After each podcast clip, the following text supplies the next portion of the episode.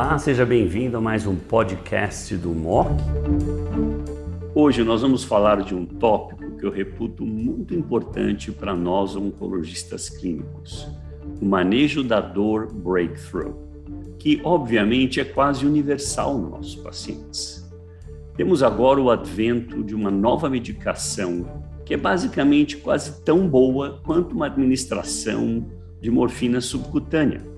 É a fentanila em comprimidos transmucosa. Para falar sobre esse tópico, está comigo hoje a doutora Karina Supi, uma das maiores experts em manejo de dor do Brasil. Obrigada, doutor Buzaide. Agradeço a oportunidade, o convite de estar com vocês. Vamos dar início a esse importante tema que realmente é, se trata de uma lacuna que nós tínhamos no tratamento da dor oncológica. Então, o fentanil bucal transmucosa, ele é rapidamente absorvido, 5 a 10 minutos já começa a ter analgesia. A duração é da ordem de mais ou menos uma hora, uma hora e pouco. Ele 60 e pouco, dois terços dele é absorvido, quer dizer, a biodisponibilidade muito alta, muito maior que a morfina oral, que é da ordem que, de 30% no máximo. Outro ponto importante, obviamente, é o paciente ter isso na mão, né? Quer dizer, ele tem um comprimidinho, não precisa de água, não precisa de nada, ele encaixa no cantinho da boca e já começa a produzir analgesia, quase tão rápido quanto uma injeção subcutânea de morfina. Está certo o que eu falei até agora? Que pontos você gostaria de enfatizar ou corrigir? É exatamente isso, doutor. E o que eu enfatizo é a segurança na metabolização, independente da função hepática e renal desse paciente, coisa que a gente não consegue com a morfina. A morfina a gente precisa de uma boa função renal para ser metabolizada. É importante é, orientar o paciente a diferenciar uh, tentarmos fazer um bom diagnóstico, o que é dor incidental e o que é dor basal. Então, para esse tipo de dor, as colocações estão absolutamente corretas. Então, os aspectos práticos, é óbvio, eu não encaminho todo mundo para o super expertador. Eu vou mexendo do meu jeito aqui, um, mas se vamos admitir que eu prescreva a fentanila bucal transmucosa, eu devo prescrever desta forma? Funciona bem? Só tem esse produto no mercado, é correto?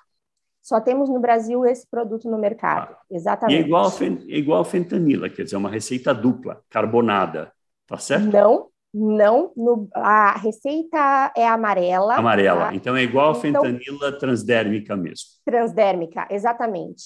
Então, morfina e fentanil, seja transmucoso ou transdérmico, né, que receita é o adesivo, amarela receita amarela, né? Perfeito. E lembrar, acho importante a gente lembrar, doutor, para não confundir as fentanilas transmucoso e transdérmico. A apresentação transdérmica, ela, ao contrário, ela não faz efeito na hora. Ela depende de ser absorvida para o tecido celular subcutâneo e aí distribuída. Isso pode levar até 24 horas para acontecer. Ou seja, um paciente com dor aguda não é, não é interessante de forma alguma usar um fentanil transdérmico. Adesivo não é adequado para esse tipo de dor. Perfeito. Outro ponto importante, a gente sabe que esses produtos novos, inovadores, são sempre de alto custo. Mas você ressaltou que agora está no rol da ANS, que a seguradora é meio obrigada a cobrir, inclusive qualquer analgésico para o paciente oncológico. Exatamente, qualquer analgésico, desde os adjuvantes, né, o antidepressivo, o anticonvulsivante, que tem a finalidade analgésica, até os analgésicos comuns de pirona, paracetamol, englobando os opioides. Basta que se faça um bom relatório. Eu costumo incluir a normativa, porque é uma normativa recente, de 2021. Então, temos um relatório um tanto padrão, onde incluímos a normativa, descrevemos a patologia que do, do paciente, a doença de base, né, o diagnóstico, e dizendo que o paciente tem direito, coloca ali a listinha dos medicamentos que ele está usando e as operadoras costumam cobrir. Muito bom. Karine, eu acho que foi fantástico, eu já aprendi tudo que eu tinha que aprender. O relatório deve incluir a normativa, é uma boa ideia. Descrever claramente que isso é para dor relacionado a um paciente oncológico isso vai ser coberto. Eu acho que isso foi um, um advento importante para nós na oncologia e claramente para os nossos pacientes. Karina, muito obrigado mais uma vez pela excelente aula.